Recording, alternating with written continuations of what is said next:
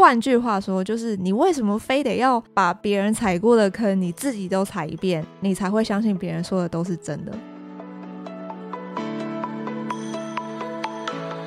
？Hello，大家好，欢迎收听今天的节目。今天我想跟大家聊一下山道猴子，应该每一个人都看过这支影片吧？就是还没有看过的人，这个我觉得是蛮值得进去看一看的。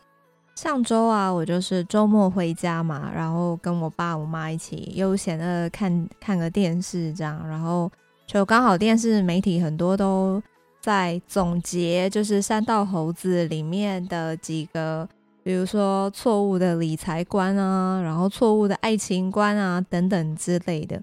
然后我我我我妈就说，诶，她还没有看过，她很想看。然后我就这个从 YouTube 找找出这个档案，然后就。播给我妈看，然后他就是在这个影片过程当中，他就是充满各种长辈式的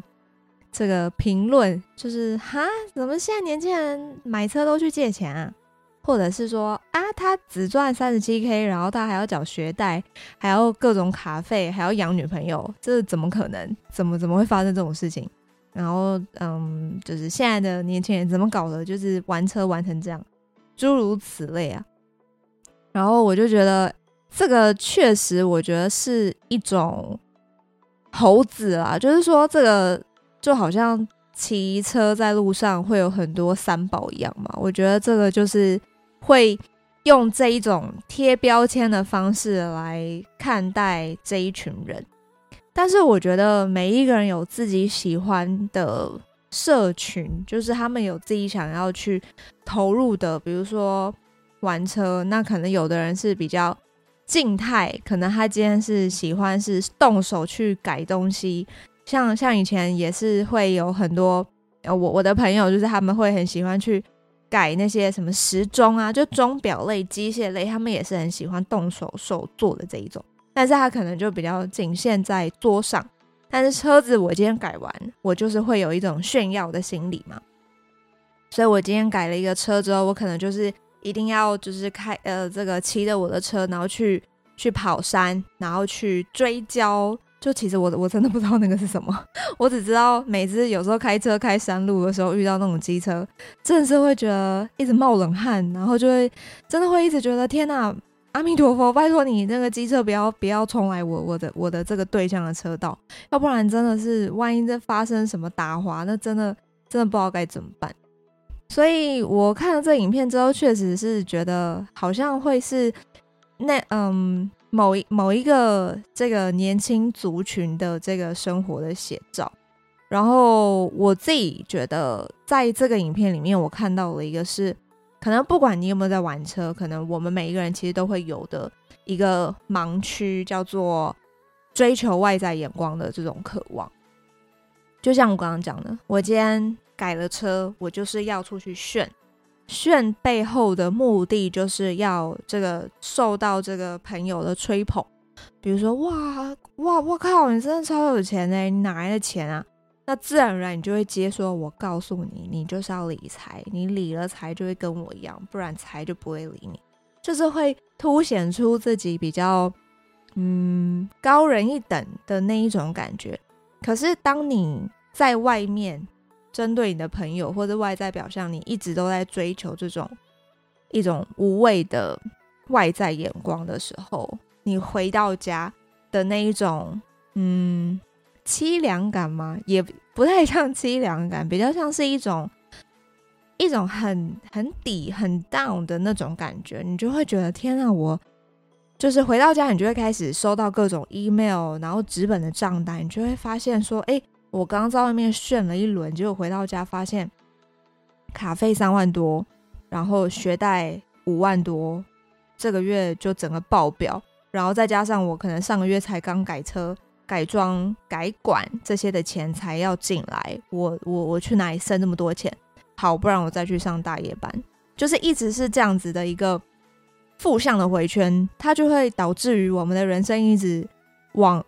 不正确的方向走。这个不正确，有可能是金钱的负负向的累积，比如说卡债、债务等等的这一连串，然后我我们自己，因为我对于我的生活我没有什么成就感，所以我就只能再更去往这些外在的眼光再去追求，所以一层一层叠加上来，这整个其实就错误了。那我觉得这在里头，在这部影片里头，其实我觉得蛮值得，嗯，就是作为我们年轻人思考的。我觉得反而是反思自己跟检视自己这件事情。虽然说现在大家都觉得年轻世代就是又穷又忙又惨，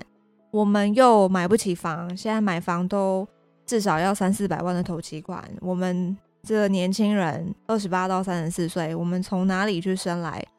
三三四百万的头期款？那我既然买不了房，好吧，那我就是看我每个月赚多少，我就花多少。反正我就幸运一点，我可能啊、我爸妈可能还有工作。所以我也不用养爸妈，所以幸运一点，我就是把我自己养好就好。所以我假设我一个月赚四万五，赚五万，那可能付掉房租，我可能还有个三四万，那我就是继续的把这三四万放，就是花费在很多炫耀性的消费，比如说置装、买衣服、改车、买车，然后。嗯，吃很贵的餐厅，然后把这些很 fancy 的照片 po 上 IG，成为一种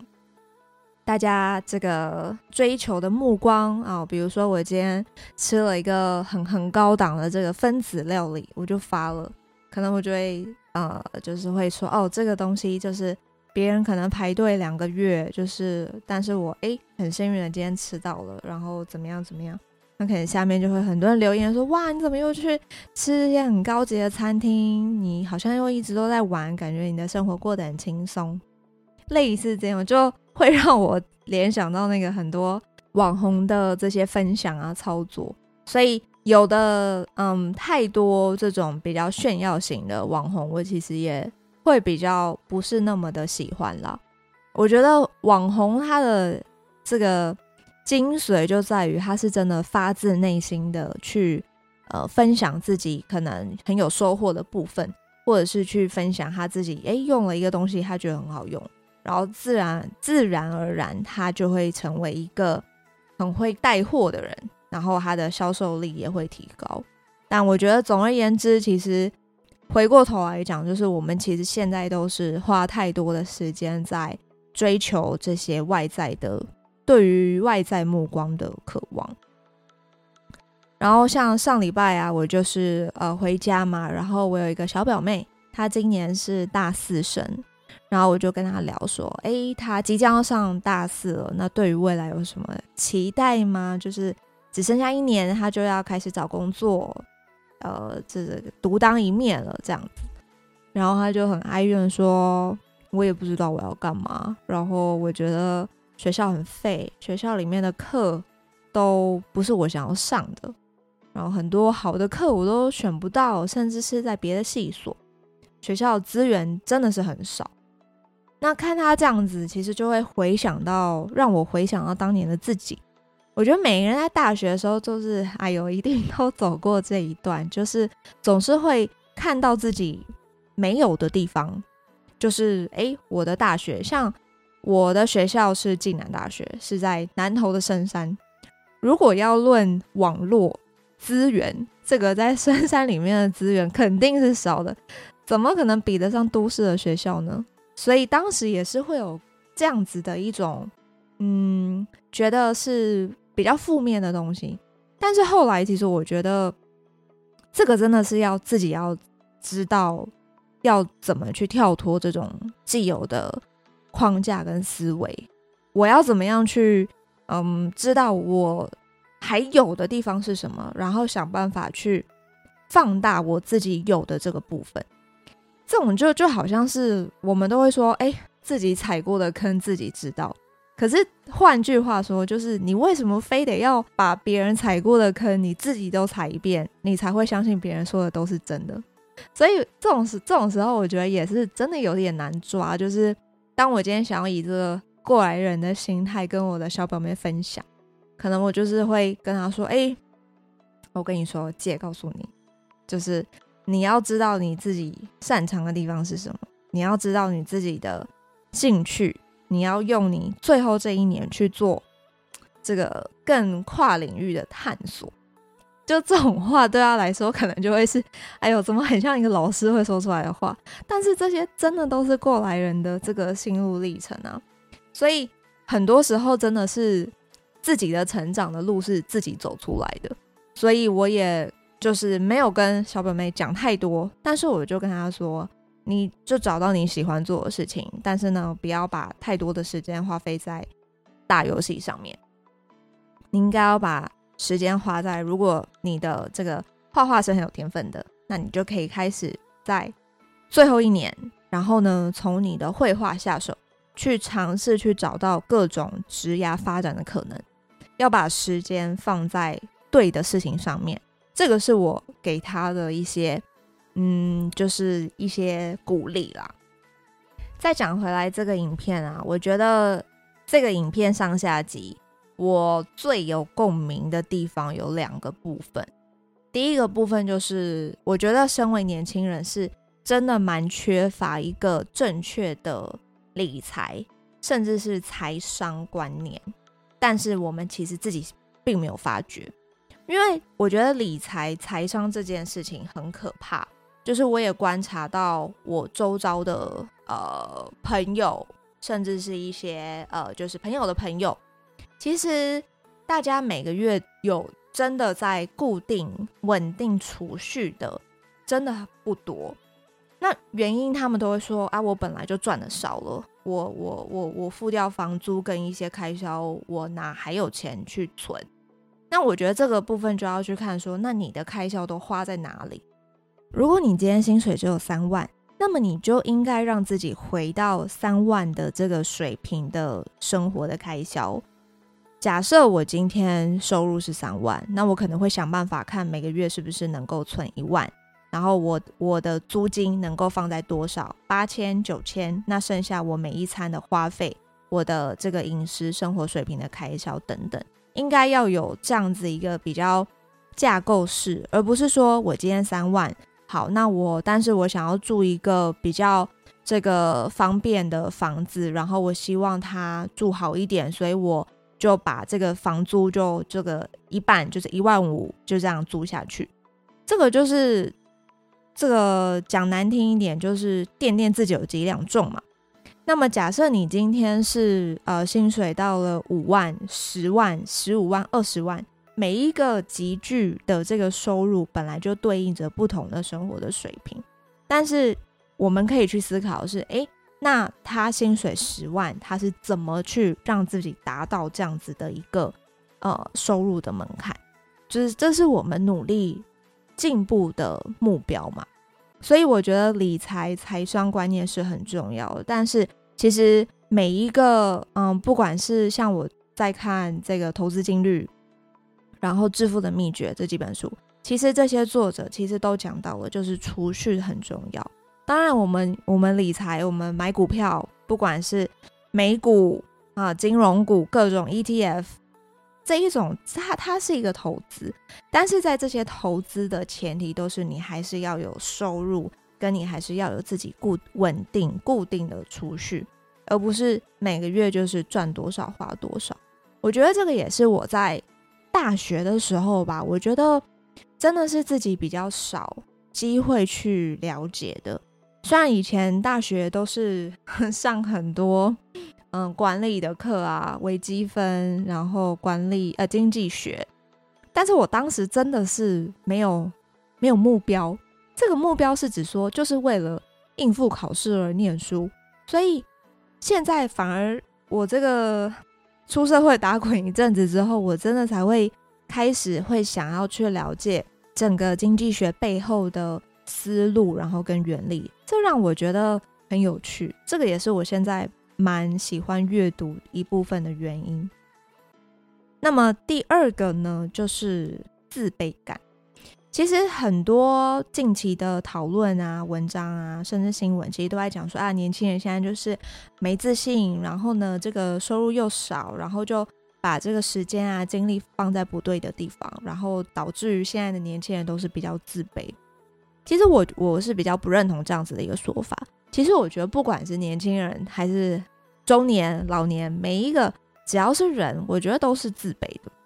我们每一个人都是自卑的。这个其实不是我讲的，这个是荣格讲的，心理学家荣格讲，人生而自卑。我真的非常同意这个观点。只是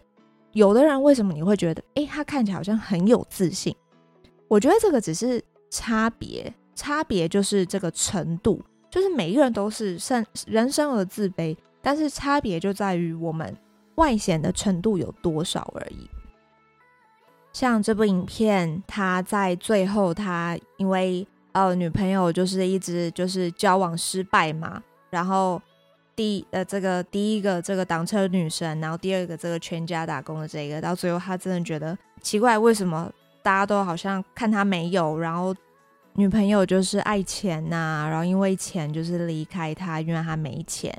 然后朋友就是呃要要他还钱，但是他并没有觉得，就是他没有听到说哦，是因为他根本没有在关心那些他的这些有义气的朋友等等之类的，就是他把他的专注力其实完全的摆错地方了。那这个其实也很像我们人，就是我们常常会陷入。的这个盲区嘛，误区，比如说有的时候可能在工作上，在职场上，可能我们会收到一些指教、一些指正，那当下我们都会有一些比较防备、比较 defense 的这种心态，就会觉得说，你这样讲是错的，因为我这样子做这个专案是有我的道理、我的逻辑、我的规则，那这一连串的思路都是从我出发。而不是在于我的这个专案，我的受众是谁，我要提供什么样的服务给对方。我们都是站在自自己的立场来为自己捍卫。这种时候就很像是，就是里面这个猴子嘛，这个主角就是到到最后他去尬掐，他不是在 enjoy 在这个骑车的过程，而是他觉得我就是要赢，我就是要拼，我过弯的时候我就是要比他快，结果殊不知就来不及了，所以。很多时候，我们真的有很多东西，我们都会说来不及了。比如说考试来不及准备，这个案子要截止要到了，我来不及送件，来不及交出去，有好多好多来不及。像我自己在开始经营 Podcast，大概是今年四月嘛，那到现在是五六七八，大概已经四个多月。其实我也会觉得我在开始这段过程。的中间，我也会，嗯，应该是说，在开始之前，我真的是充满恐惧的，因为第一次要把自己很真实的，嗯，想法展露出来，甚至是用录音的方式放在网络上，随时随地都可以有人听，有人可以下载。那我那时候都会一直觉得说，诶，我这样录真的好吗？我的声音这样表达真的可以吗？我有的时候。嗯，这个会有很多的赘字，这样到底好不好？我这样好像很不专业，这样会有人听吗？就是会有诸如此类很多的这种对于自己的嗯不确定感，然后甚至不够相信自己，开始会觉得，诶，我这样做是不是不够好？开始会有自卑感。所以我真的觉得人真的是一定都是有自卑的，但是当我选择为自己就是勇敢的跨出那一步的时候。我会发现，其实过去这一些自我怀疑真的都是多余的，因为我们人其实我们都只会看自己，这个真的很有趣。所以当我也发现说，当我的读读者然后听众在看到我的内容的时候，其实他们都会以他们自己的角度来思考我提出的观点，然后进而跟我做很正向的交流跟互动。所以这个部分就代表了，其实我是成功的控制我自己的怀疑，还有自卑感，让我自己能够勇敢的去跨出舒适圈。这个过程其实就是我在有意识的在锻炼我自己的大脑。这个就跟重训一样，就是我们在负重的时候，其实都是会需要